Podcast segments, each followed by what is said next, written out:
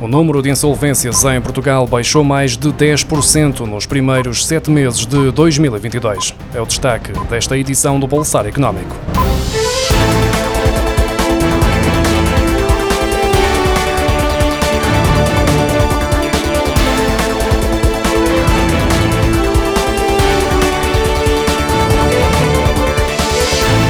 O número de insolvências em Portugal nos primeiros sete meses de 2022 registrou uma descida de 10% para uma média mensal de 231 ações de insolvência, a mais baixa desde 2019. O setor dos transportes foi o único a registrar um aumento das insolvências, com um acréscimo de 13%, enquanto as maiores descidas foram verificadas nos setores das telecomunicações, com menos 25%, hotelaria e restauração, com uma queda de 15%, e construção e obras públicas, com menos menos 12%. Já no que diz respeito à criação de empresas, foi registado um crescimento de 17% entre janeiro e julho, face ao mesmo período do ano passado, num total de 28.672 novas empresas. O setor dos transportes, onde foi verificado o maior aumento das insolvências, é também o que registra o maior crescimento na criação de novas empresas, com mais 124% face aos primeiros sete meses de 2021. Segue-se o setor da hotelaria e restauração, com mais 24%, e outros serviços com um crescimento de 21%. Em sentido contrário, o comércio a retalho apresentou uma quebra de 19% na criação de novas empresas, a agricultura, caça e pesca com menos 3,7% e a indústria transformadora com uma descida de 0,2%. A DECO testou várias soluções que permitem reduzir o consumo de água por parte dos consumidores durante todo o ano, contribuindo também para combater a seca severa que se faz sentir em várias regiões do país. Em junho de 2022, 68% do território nacional estava em seca severa e 28% estava em seca extrema. Apenas 4% estava em seca moderada. E face a estes dados, a Organização de Defesa do Consumidor alerta que a poupança de água torna-se num imperativo durante todo o ano.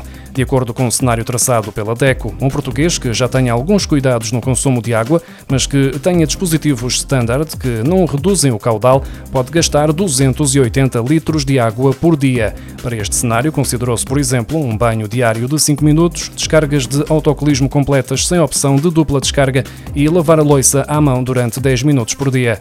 Mesmo sem alterar o comportamento, o consumo de água pode ser drasticamente diminuído através da instalação de mecanismos de poupança de água, como redutores de caudal, uma solução que pode aliviar a situação crítica que se vive no país.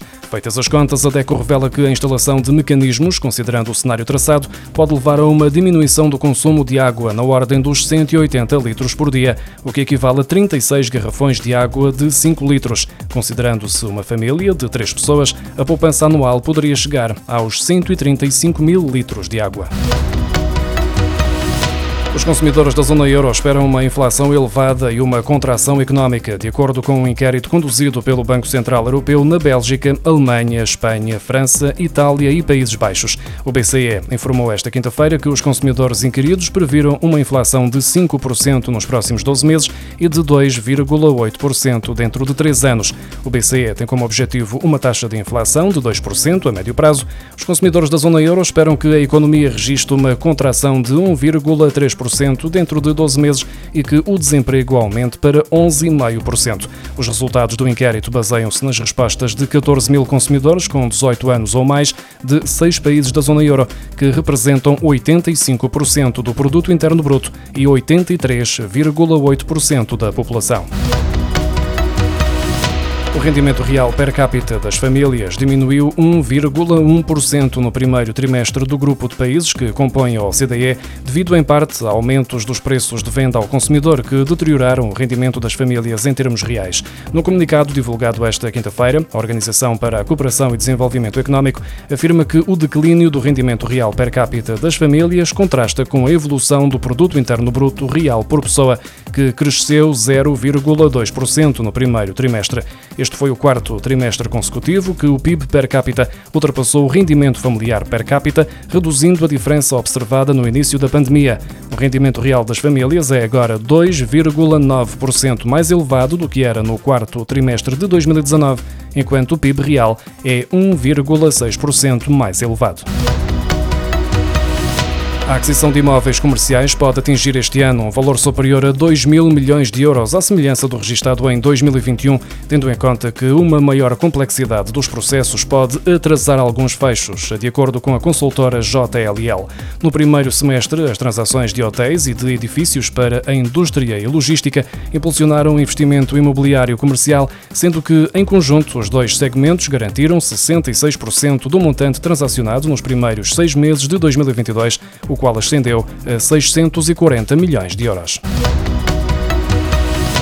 O Grupo Dia avançou com o encerramento de 25 lojas mini preço em Portugal, uma decisão justificada pela empresa com o esforço de adaptação, modernização e equilíbrio das operações da Dia Portugal, com o objetivo de melhor preparar o grupo para os desafios atuais e futuros perante a atual conjuntura no país.